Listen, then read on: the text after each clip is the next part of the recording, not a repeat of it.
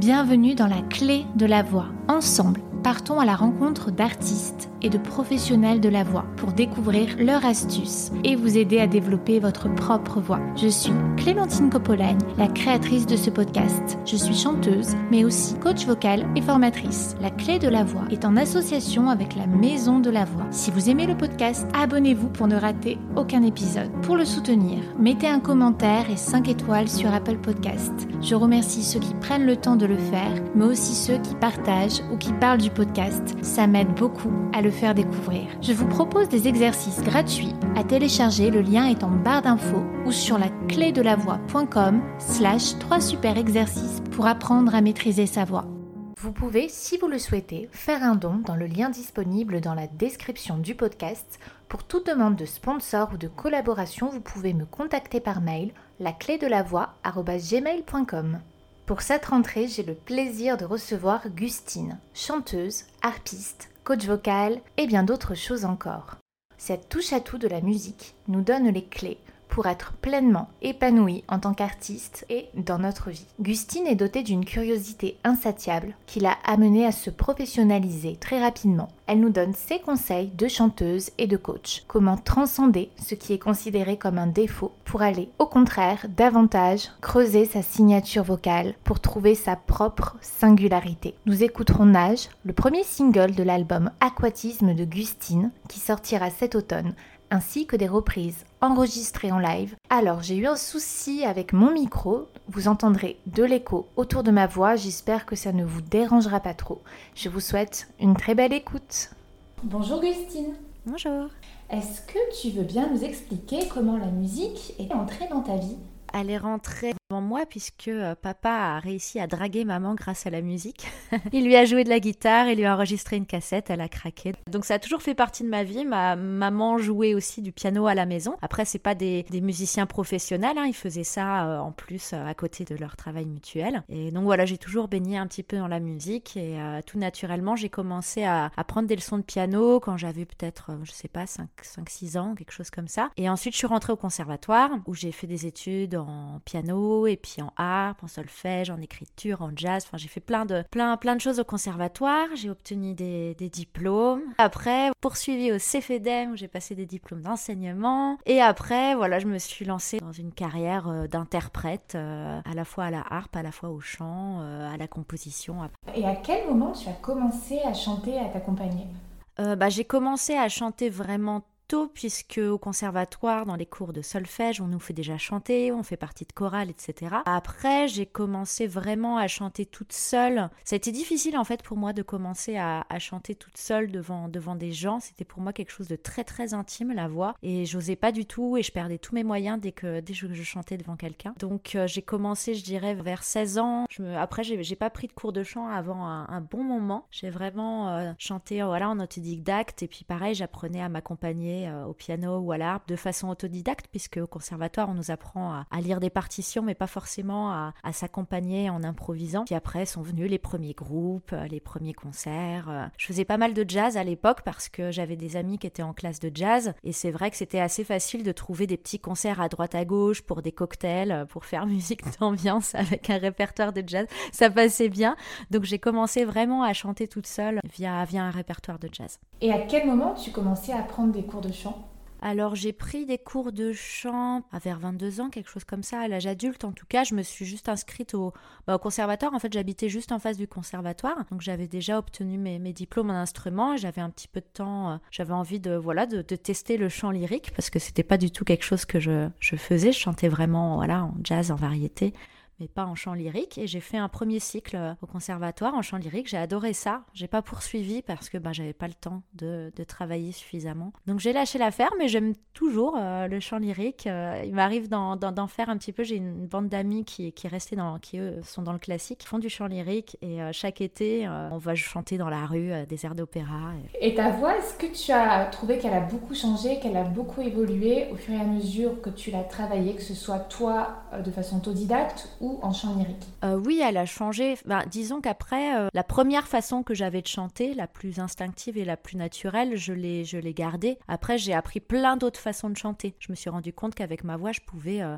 prendre des timbres, la placer complètement différemment et complètement moduler ma voix. Donc après, c'est des, des petits outils que j'ai rajoutés ma voix de départ. Donc voilà, pour me construire mon propre vocabulaire, mon propre timbre, etc. Je suis allée piocher un petit peu dans toutes les expériences vocales diverses et variées que j'ai eues, mais j'ai gardé comme base quand même la façon que j'avais de chanter quand j'étais ado. Et tu as toujours chanté plus ou moins dans cette tessiture Ouais, à la base. Après, voilà, j'explore de plus en plus. J'aime beaucoup maintenant explorer, voilà, de chanter beaucoup dans l'aigu, par exemple, en débutant. Maintenant, j'adore aller, aller travailler les graves et voilà, aller chercher d'autres choses. Mais oui, par contre, la voix, enfin, quand j'entends des enregistrements de, de il y a 10 ans, euh, clairement, ça, ça a énormément évolué, quoi. Est-ce que tu as des exercices qui t'ont marqué de technique vocale, de chant, ou même des phrases qu'un coach ou un prof ou même un ami chanteur hein, t'aurait il y avait le, le, coach là que j'avais eu, euh, Pierre-Yves Duchesne, qui nous faisait un exercice sur du pruneau cuit, pruneau cru. Donc ça crée pas mal de, de fou rire. C'est pas évident à prononcer. Enfin voilà, je me souviens de cet exercice. Ouais, c'est le premier exercice que, que Pierre-Yves Duchesne m'a fait faire. Euh, à The Voice. Euh. Et sur la mélodie, c'était sur quel... Tu veux que je te chante le pruneau cru? Ouais, ouais j'aimerais beaucoup. pruneau cuit, pruneau cru, pruneau cuit, pruneau cru, pruneau cuit, pruneau cru, cuit cru. Voilà. Et ça échauffe bien à tous les muscles du visage quand on pense à bien mettre le cru devant et le cuit en faisant un grand sourire. Et eh ben, au, bout de, au bout de quelques minutes sur cet exercice, on a les, les joues, là, tout plein de muscles sur le visage qui, qui chauffent bien. Et il y a d'autres exercices, toi, que tu as gardés au quotidien, que tu fais avant tes concerts? Euh, Alors après, moi, faut pas trop prendre exemple sur moi. Je suis un peu une feignante en termes d'exercices. Je chante beaucoup, en fait. Je vais énormément chanter, mais je vais pas forcément euh, faire des exercices de technique vocale. Enfin, je vais m'échauffer mais vraiment avec des petits exercices de base, mais je vais pas faire des vocalises pendant une heure, quoi. Quart d'heure de vocalise et puis après, euh, je passe euh, voilà au travail sur les morceaux. Qu'est-ce que tu fais sur ce quart d'heure de vocalise You Voilà, des petits you, des des choses comme ça un petit peu un petit peu volubiles. Après, je fais le travailler l'agilité. Et... Voilà, c'est ça. Euh, je fais pas mal de choses en fait en son fermé en fait. J'ai même des choses vraiment bouche fermée en fait au départ. Oui. Euh, pour y aller tranquillement. Après, je fais des choses vraiment en haut ou en ou. Je fais le par exemple le, petit Rossini là. Yo. Voilà, on attend que je suis pas chauffée du tout. Et euh, qu'est-ce que je fais? Après, j'aime bien aussi chauffer entre guillemets toutes mes voix. C'est-à-dire que je vais faire des exercices avec différents timbres. Euh, par exemple, je vais faire euh, mo, nya nya nya nya nya, pour m'amuser à passer un petit peu de voix, voix de tête, voix de poitrine, euh, différents placements, quoi. Du twang et... Mm, mm. Ouais, voilà, c'est ça. Et parfois, ouais, même... Euh, des fois, j'invente des exercices comme ça, selon ce que je ressens. Mm, super, donc selon l'humeur du ah jour. Ah ouais, vraiment selon l'humeur du jour, selon ce que je vais faire. Je, je sens, j'essaie d'entendre, de sentir où est-ce que ça coince. Et est-ce que tu chauffes aussi ton corps avant de chanter? Est-ce que tu fais des étirements, des bâillements? Alors j'en fais, mais pas forcément juste avant de chauffer. J'en fais de manière générale pour me sentir bien, euh, voilà, dans la journée, des petits, euh, des petits exercices de yoga, d'étirements, etc. Ouais, tu le fais au quotidien. Et est-ce qu'au quotidien tu travailles aussi ton souffle? Alors bah oui, un petit peu, bah pareil dans les exercices, euh, j'aime bien de temps en temps faire des sons filés, passant d'une voyelle à une autre, en essayant voilà d'être homogène.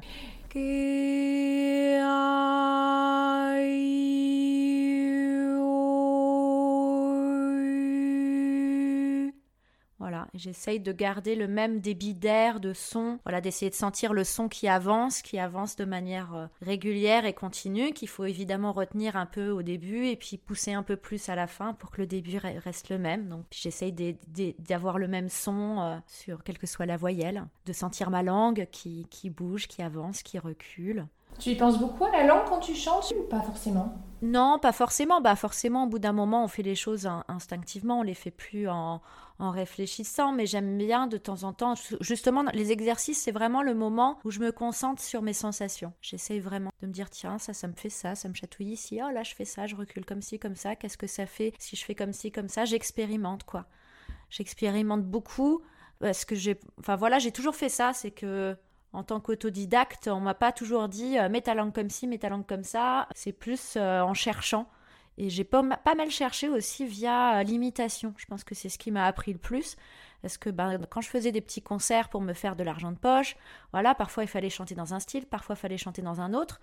Donc je me retrouvais à imiter un petit peu euh, les chanteuses, les versions originales pour que, pour ça sonne, quoi. Et donc à utiliser des techniques vocales qui n'étaient pas forcément euh, la mienne au départ. Et c'est vraiment en expérimentant, en essayant d'imiter tel ou tel timbre de voix, telle ou telle façon de chanter que j'ai découvert des nouvelles choses que j'ai ensuite euh, intégrées ou pas à, mon vocabulaire vocal, quoi. Hmm.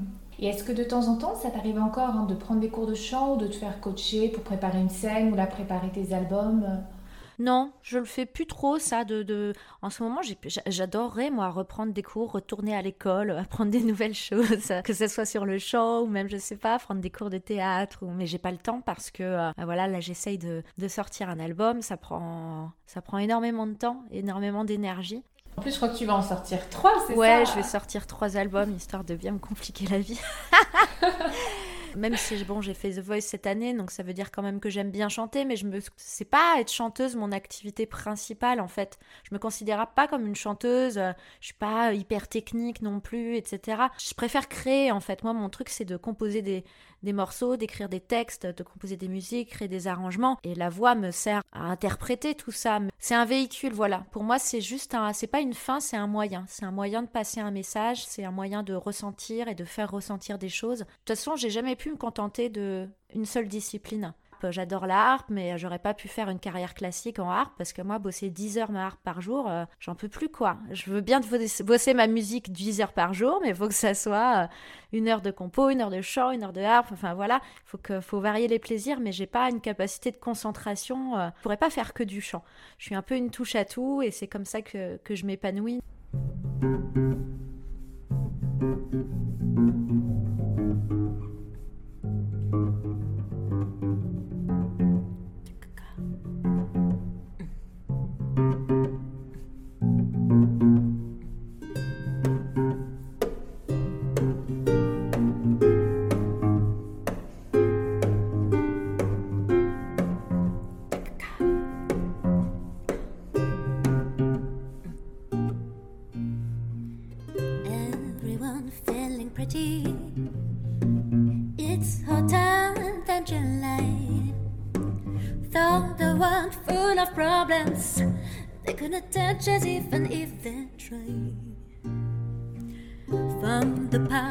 hear her rhythms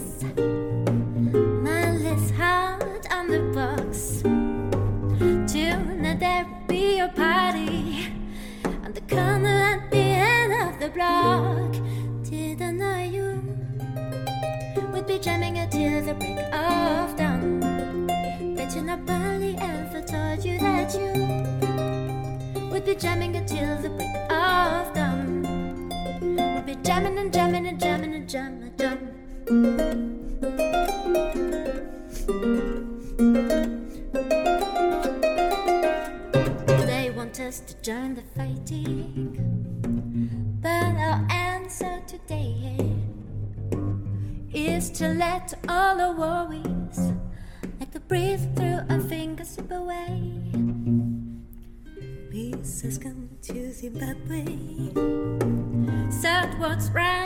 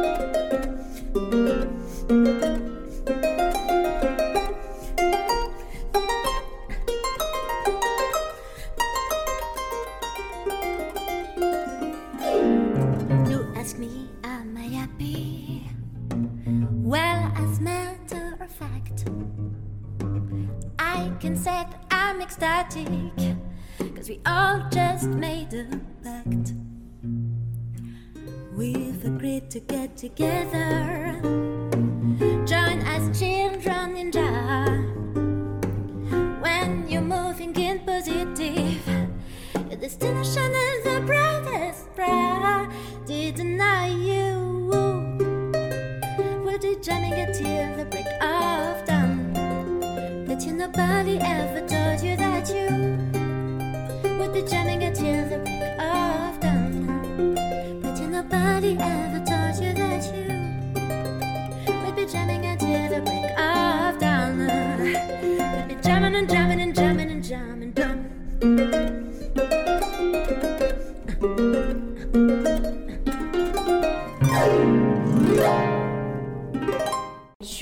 ouvert une école de musique et tu donnais toi-même des cours de chant? Ouais, je donnais moi-même des cours de chant. Alors bah, j'ai arrêté l'année dernière parce que bah, j'avais plus le temps et puis euh, à force de remplacer des cours, les décaler, etc., ça devient compliqué euh, à gérer. Donc j'ai mis un j'ai levé le pied un peu là-dessus. Après, je vais, je vais reprendre l'année prochaine, mais pas sous forme de cours euh, réguliers. Je vais proposer en fait des coachings vocaux, euh, mais des coachings un peu, euh, comment dire, plus ponctuels. Par exemple, voilà, on se dit, on fait cinq séances avec tel chanteur parce qu'il prépare un concert et qu'il a envie d'avoir des conseils sur sa voix. Euh, coacher aussi, voilà, des, chanteurs dans des groupes. Ça, c'est des choses que je fais toujours. Par exemple, des fois, on m'appelle pour euh, deux jours de résidence avec un groupe où il y a un chanteur principal, mais il y a aussi les musiciens qui font des chœurs et ils ont envie de travailler sur, bah, voilà, la justesse de leur chœur, etc. Comment. Donc, je vais continuer à, faire un petit peu de coaching vocal, mais de manière ponctuelles et pour des choses assez spécifiques. J'adore enseigner le, chant et particulièrement avec les adultes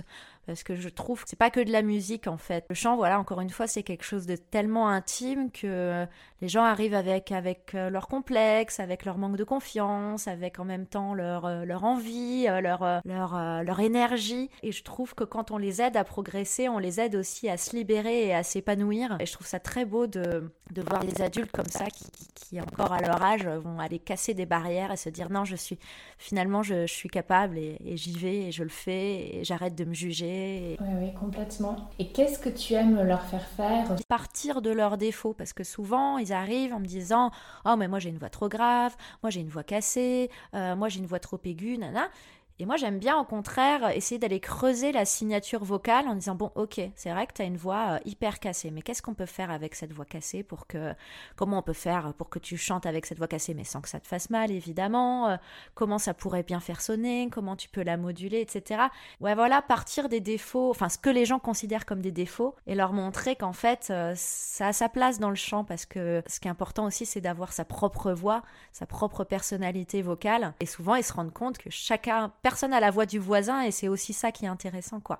Faut pas chercher toujours à chanter comme un tel ou un tel, faut chercher à qu'est-ce que je peux faire avec ma voix. Voilà, et c'est ça qui me qui me plaît, c'est ce travail aussi vraiment euh, esthétique de recherche.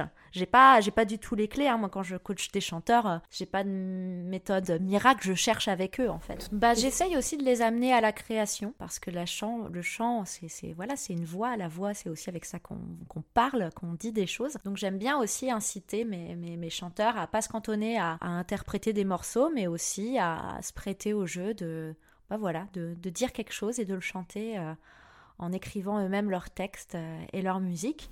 Toi-même, hein, tu composes depuis très longtemps. Tu as déjà sorti euh, un album hein, sous le nom de Mila Marina. À quel moment tu commençais à composer?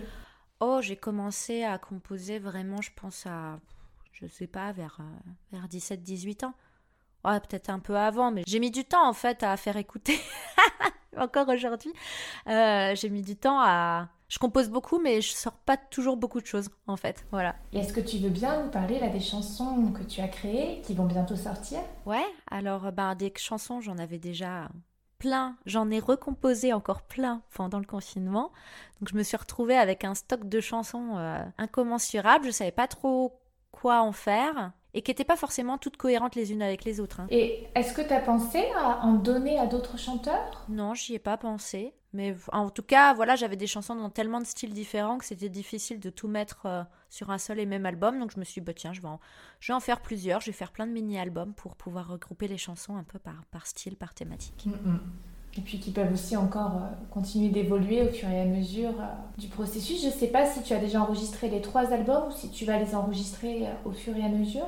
Les trois sont en travaux. Voilà, c'est tout est tout est commencé, bien avancé, mais tout n'est pas fini. J'avance en parallèle sur les, trois albums en fait en même temps. D'accord. Le premier, il sort en octobre, il s'appelle Aquatisme. Où j'ai avant tout regroupé des morceaux qui utilisaient la, la thématique de l'eau pour parler d'état d'âme euh, joyeux ou, malheureux. Après, il y a un autre album qui sortira en janvier, que là je fais en collaboration avec mon ami Théo, euh, alias Fakir, hein, qui fait de la musique électronique. J'ai tourné avec lui pendant à peu près 5 ans en tant que harpiste. Et donc euh, bah là, on, on coproduit des, des, sons ensemble.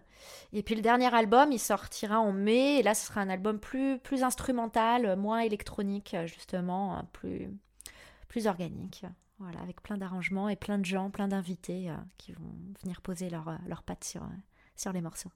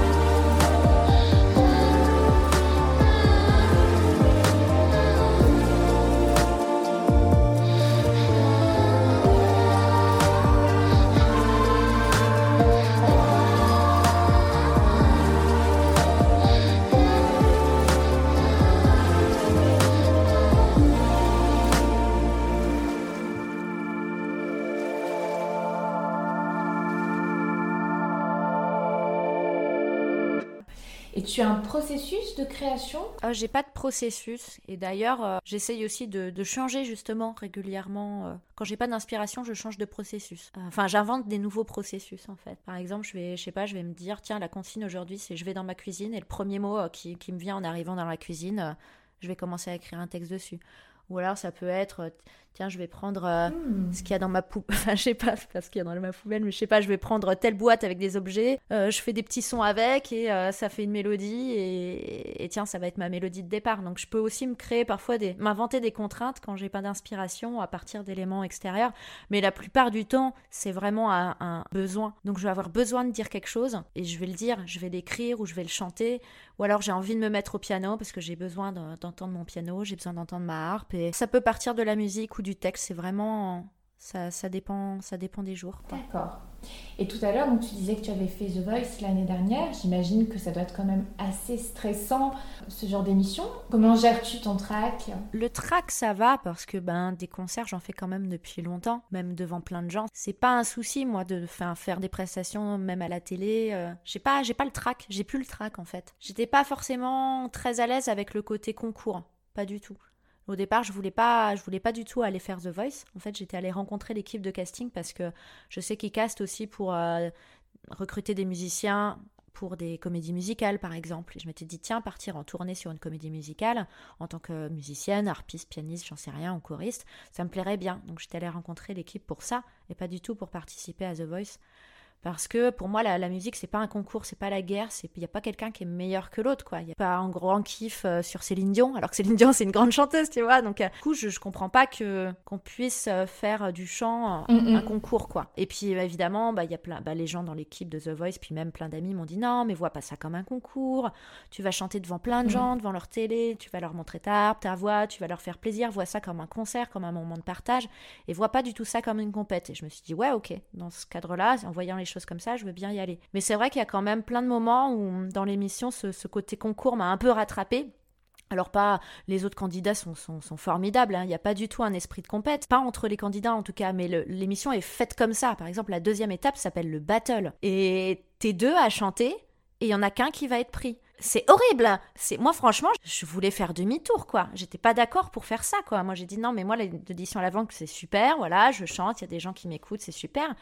Mais moi euh, chanter en battle avec quelqu'un mais mais la musique, c'est mon havre de paix, quoi. Le monde, il est déjà assez dur comme ça. Quand je fais de la musique avec des gens, c'est, de l'amour, c'est du partage. C'est pas euh, je vais lui piquer sa place ou elle va me piquer la mienne, quoi. Enfin, je trouvais ça hyper euh, dur. Et là, pareil, on m'a dit mais non, mais il faut pas voir ça comme ça. Vous avez l'occasion chacune de montrer votre style sur ce morceau. Après, il y en a un qui continue pas l'autre, mais donc voilà, il faut réussir à se dire allez, c'est pas hum, se conditionner pour pas regarder le côté compète, mais c'est vrai que le voilà, à chaque fois il y a des gens qui partent, euh, des gens qui continuent l'émission et c'est pas évident. Moi, j'ai eu du mal quand je suis passée en finale parce que bah, en demi-finale, il y avait plein de super chanteurs avec euh, des voix incroyables, des voix bah, hyper techniques, hyper euh, impressionnantes. Et euh, bah, il y a des gens qui n'ont pas été pris et moi j'ai été prise quoi. Et du coup j'ai l'impression que derrière j'allais devoir encore plus faire mes preuves. J'étais pas du tout à l'aise avec le avec ça quoi. Enfin, j'avais l'impression qu'il fallait absolument que j'épate la galerie et j'aime pas être dans la performance, j'aime bien être dans le- vraiment dans le partage et Mais tu as réussi à faire abstraction quand même de ce côté-là. Et... Ouais, j'ai travaillé, j'ai travaillé sur moi. j'ai essayé de ne pas me prendre la tête parce qu'au départ, j'y suis allée aussi pour voilà, pour déconner, pour rigoler, pour me challenger. Donc cette envie-là, elle était là quand même. Mais c'est vrai que des fois, c'était freiné par non pas le stress, parce qu'il n'y a pas de stress, mais mais ce côté putain, il y a des gens qui sont pas pris et moi je suis prise. Est-ce que je suis légitime et euh, Le syndrome de l'imposteur qui revient. euh, Ouais, ouais, c'est un peu ça. Donc ça, ça m'a un petit peu par moment, euh, ouais, un petit peu stressée, un peu angoissée, quoi. Mais par contre, au moment de jouer, euh, tout s'efface, quoi. Au moment de jouer, je suis là pour jouer, je suis là pour donner quelque chose aux gens, je suis là pour, euh, pour ressentir, pour vibrer avec eux. Et là, il y a que la musique qui compte. Et là, il n'y a pas de souci. J'angoisse pas quand je, quand je joue, j'angoisse plus. C'est le seul moment où je suis pas angoissée, en fait, c'est quand je joue. Quel est ton meilleur souvenir de scène? Ah, mon meilleur souvenir de scène. Alors, je me souviens d'un concert que j'avais fait en, en Tunisie, dans la cathédrale de Carthage. Déjà, c'était magnifique comme cadre. Donc, c'était un festival de musique électronique à l'époque. Et il y avait une énergie formidable parce que là-bas, à l'époque, c'était ben, juste après la Révolution. Et donc, c'était pas trop, pas trop la fête pour les jeunes là-bas. C'était compliqué de sortir. euh, L'alcool, c'était interdit. euh, mettre des mini-jupes et du maquillage pour les filles, euh, c'était très très compliqué.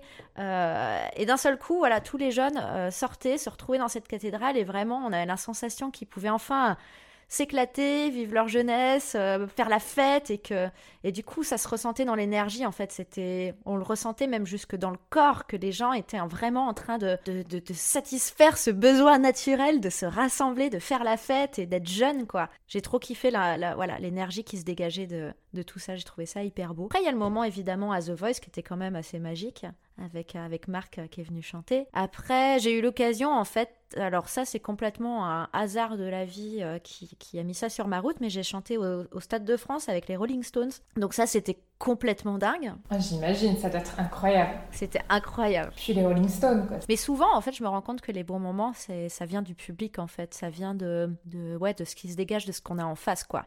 En fait, on peut bien ou mal jouer, c'est pas ça le plus important, c'est ce qui va faire qu'un souvenir va être, qu'un concert va être vraiment mémorable, c'est, c'est la connexion qu'on arrive à, établir avec les autres, et des fois c'est, surnaturel, quoi, ce qui se passe. Euh. Et je voulais te demander si tu es d'accord de nous raconter un mauvais souvenir musical, ou alors vraiment un plan galère qui t'a marqué, tu en as tiré un enseignement. Euh, bah, je me souviens d'un, ouais, d'un plan, alors c'est simple, c'est comme, euh, parfois, enfin ça arrive à tout le monde, je pense à tous les musiciens, de faire ce cauchemar où tu arrives sur scène et, et tout foire tout, absolument tout, euh, tout part en sucette. Et ben moi, ça m'est effectivement arrivé en vrai. Je, faisais un concert, alors euh, en fait j'étais j'étais DJ, j'étais DJ le soir là, mais je devais aussi euh, accompagner un, chanteur sur une version en français de, Purple Rain, donc ça donnait pluie violette. Ah j'ai jamais entendu en ouais, C'était assez marrant. Et donc le gars arrive, donc complètement transformé, avec une robe à paillettes, violette, maquillage parfait, la douche qui s'allume sur lui, et puis il commence sa chanson. Et sauf que moi, le playback repassait par mes platine de mixage et en fait j'avais laissé le pitch allumé. Je m'en étais pas rendu compte donc ce qui fait que sa chanson était genre beaucoup plus haute que, prévu. Donc il commence à chanter, je vois qu'il est en difficulté, oh qu'il chante à moitié faux et tout. Je me dis mais qu'est-ce qui se passe? Et lui c'est vraiment son moment de gloire quoi. Je me dis mais qu'est-ce qui se passe? Et puis après je commence à jouer de l'harpe et évidemment bah, je pars aussi dans la mauvaise tonalité donc cacophonie totale. Au bout d'un moment je me dis ah mince c'est le pitch donc je retourne le bouton là la chanson elle fait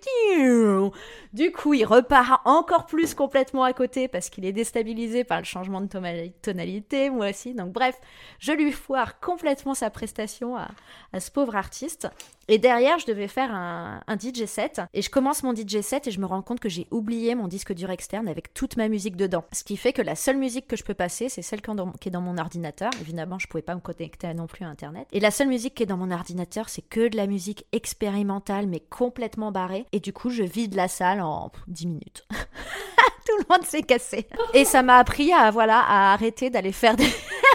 des plans comme ça à l'arrache, à être concentré et pas arriver euh, cinq minutes avant, euh, voilà, parce que c'est cool et que c'est qu'un DJ set. Non, non, il faut quand même être un petit peu euh, détendu et pas trop stressé par, par le reste de sa journée, quoi. Si tu pouvais revenir dans le temps et donner un conseil à ton toi d'il y a 10 ans, qu'est-ce que tu lui dirais? Travaille un peu moins. et prends soin de toi. C'est ce que je fais maintenant, mais pendant, pendant mes premières années, je voulais absolument tellement vivre de la musique, vivre de la musique, c'est pas évident. J'ai bossé, bossé comme une acharnée. Je, comptais mes heures de sommeil et je les réduisais au minimum pour euh, toujours plus travailler. Et, j'ai fini par me rendre compte que ça me rendait pas heureuse, que ça me permettait pas aussi de, ben, de prendre du temps pour mes proches. Et du coup, maintenant, je suis devenue un peu une feignante. Mais je pense que je suis une meilleure personne quand même en étant plus feignante, voilà. Parce que ça me permet de, de prendre soin de moi et des autres. Et oui, puisque tu alternais entre la harpe, tu étais DJ aussi et tu faisais un petit peu tout en même temps. Ah ouais, bah à l'époque, enfin voilà, j'arrêtais pas. Maintenant, voilà, s'il y a des choses que, enfin, je, je, mets un peu plus de limites et j'ai aussi euh, laissé de côté mes ambitions, quoi, parce que c'est vrai que quand on démarre, on a envie de conquérir le monde. J'étais assez ambitieuse, euh, ce qui est pas un gros mot, quoi. J'étais pas non plus prête à, écraser n'importe qui pour réussir, attention, mais j'avais envie, voilà, j'avais, j'avais envie de vivre, euh, vivre mon rêve de, de, de, de vivre de la musique. Et quand j'ai réussi à vivre de la musique. Voilà, j'arrive à en vivre maintenant. Le but, c'est pas toujours euh, d'aller plus loin, plus haut. Le but, c'est d'être heureux. Et donc, j'essaye euh, de pas me mettre 15 000 projets sur le dos, de faire les choses qui, qui me font vraiment plaisir et, de, prendre du temps vraiment. Voilà. Si aujourd'hui euh, j'ai pas envie de bosser sur mes mixages et euh, que j'ai envie euh, d'aller au parc avec mon chien, et eh ben j'irai au parc avec mon chien. Et si mon mixage prend plus de temps et que mon album sort plus tard, et eh ben mon album sortira plus tard et puis voilà quoi. Mmh, d'accord, ouais, tu t'écoutes beaucoup plus, plus de temps et tu sélectionnes peut-être davantage les projets. Ouais, ouais. Est-ce que tu aurais des conseils à donner pour les auditeurs? Ben premièrement, ne vous jugez pas parce que on est le pire juge pour soi-même, je pense ne pas se juger, agir. Agir, agir et multiplier aussi les cordes à son arc. Moi, je pense que si j'avais été juste chanteuse ou juste pianiste, je pense que plus on est complet dans ce métier-là, plus on a de chances de réussir à en vivre parce que faut pouvoir s'adapter au début. Au début, on peut pas dire non, moi je fais ça et je fais que ça. Au début, il faut pouvoir s'adapter à tous les plans. Moi, j'ai fait des remplacements dans des groupes de country. J'ai fait tout ce que je pouvais pour, euh, pour, euh, pour, pour, vivre de la musique. Donc, ça passait aussi euh, assistante magie. voilà, au début vraiment pris toutes les expériences et les formations possibles. Et je pense que ça m'a ça m'a vraiment aidé à, boucler mes premières intermittences. Donc donc vraiment, soyez ouverts, soyez curieux, prenez un peu tout, euh, tout ce que vous pouvez faire, multipliez les expériences, les cordes à votre arc, faites-vous plaisir et vous jugez pas.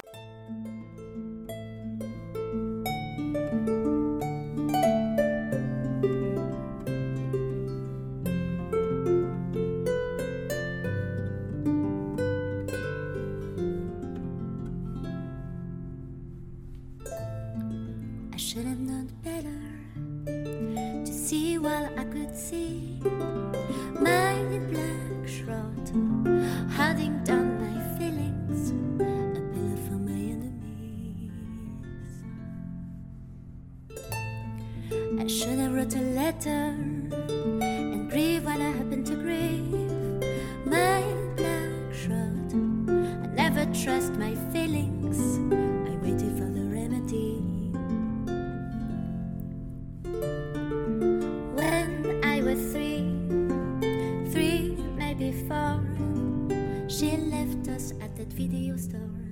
Mm -hmm. Oh, be my rest, be my fantasy.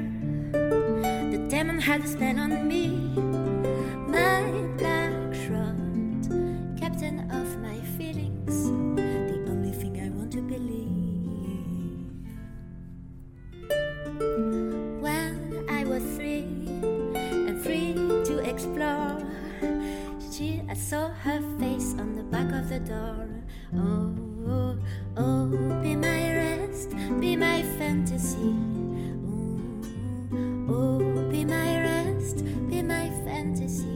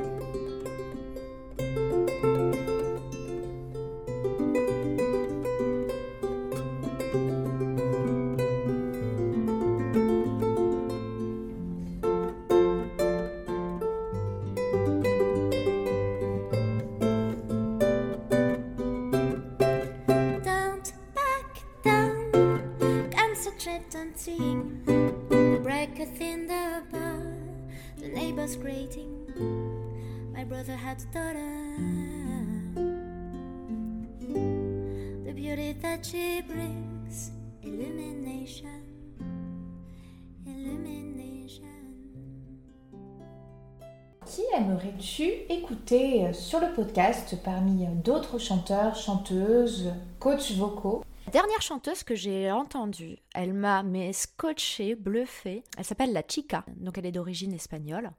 Et je l'ai vue quoi, il y a un mois euh, à Paris à la scène musicale pour le festival Chorus. Et en fait, à la base, elle chante, euh, elle fait plutôt des musiques un peu euh, électroniques, en tout cas assez arrangées. Et là, elle avait tout réarrangé pour du piano-voix uniquement. Et alors, mais sa, sa façon de, chanter, de placer sa voix, je me suis dit, mais c'est vraiment euh, un génie vocal, cette femme. Évidemment, bah voilà, la formule piano-voix permettait aussi de bien apprécier toutes les nuances bah, du piano et de la voix. Et j'ai trouvé qu'elle avait vraiment...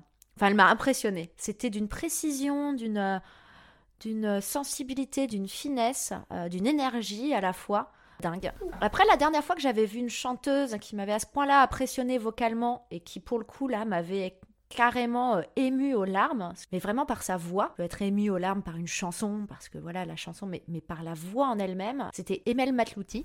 C'est une de mes chanteuses préférées. Ah bah voilà. elle m'a, mais je savais pas qui j'allais voir. Encore, pareil pour la chica, hein, ceci dit. Je savais pas qui j'allais voir parce qu'on était au printemps de Bourges, j'étais avec des amis qui, qui jouaient là-bas. Et euh, ils m'ont dit, tiens, euh, il y a une fille, elle est dans le même dispositif d'accompagnement que nous, on va aller la voir du coup en concert, tu viens avec nous. Je fais, ouais, ouais, elle s'appelle comment? Emel Matlouti, ok. C'était dans un théâtre, un très beau théâtre. Euh. Mais alors, euh, j'en suis restée, mais euh, je fais ah ouais Ah ouais, c'est comme si on se... ça part du centre de la Terre et ça part jusque en haut du ciel. Enfin, c'est... Ouais, c'est vraiment... J'ai trouvé ça... Je pense que c'est déjà... Pour les auditeurs, déjà très beau à écouter sur un album, mais je... ça n'a rien à voir en concert, quoi. Ouais, il faut le, il faut le voir en vrai, le ressentir en vrai pour... C'est magique, quoi. C'est quelque chose qu'on peut pas qu'on peut pas décrire. En tout cas, moi, ça m'a fait un effet euh, incroyable. Après, une qui m'avait aussi impressionné, j'étais allée voir à Paris, euh, à la Maison de la Poésie, euh, une formule où il y avait quatre chanteuses. Donc, il y avait Jeanne Haddad, il y avait Sandra Nkake, il y avait Raphaël Lanader et il y avait Camélia Jordana. Si je dis pas de bêtises, hein, j'essaie de bien me souvenir et qui avait monté un ensemble vocal où il reprenait des voilà des poésies. Et bref, j'avais jamais entendu la voix de Sandra Nkake en vrai et elle faisait toutes les parties de basse. Oh pareil, je fais, mais cette voix n'est pas humaine. Comment on peut sortir de telles fréquences euh, un, timbre aussi chaud. Euh, voilà, ça m'avait aussi euh, scotché. J'adore Jeanne ouais. aussi par ailleurs, et puis toutes les chanteuses qui étaient dans cette formule. Où est-ce que tu préfères que les auditeurs te retrouvent? Sur Insta Évidemment, je mettrai hein, tous les liens dans la barre de description. Comme d'habitude, bah écoute, merci beaucoup pour ce moment, pour tes conseils et pour ton partage. Bah avec plaisir, merci à toi. La clé de la voix, c'est fini pour aujourd'hui. Rendez-vous mercredi prochain. Pour découvrir les coulisses du podcast, les citations des invités, retrouvez-moi sur Clémentine Copoline sur les différents réseaux sociaux. Comme toujours, les notes de l'épisode sont en description, ainsi que des exercices gratuits à télécharger. Le lien est en barre d'infos ou sur la clé de la voix.com slash 3 super exercices pour apprendre à maîtriser sa voix. Merci d'avoir écouté la clé de la voix, je vous souhaite une belle pratique vocale.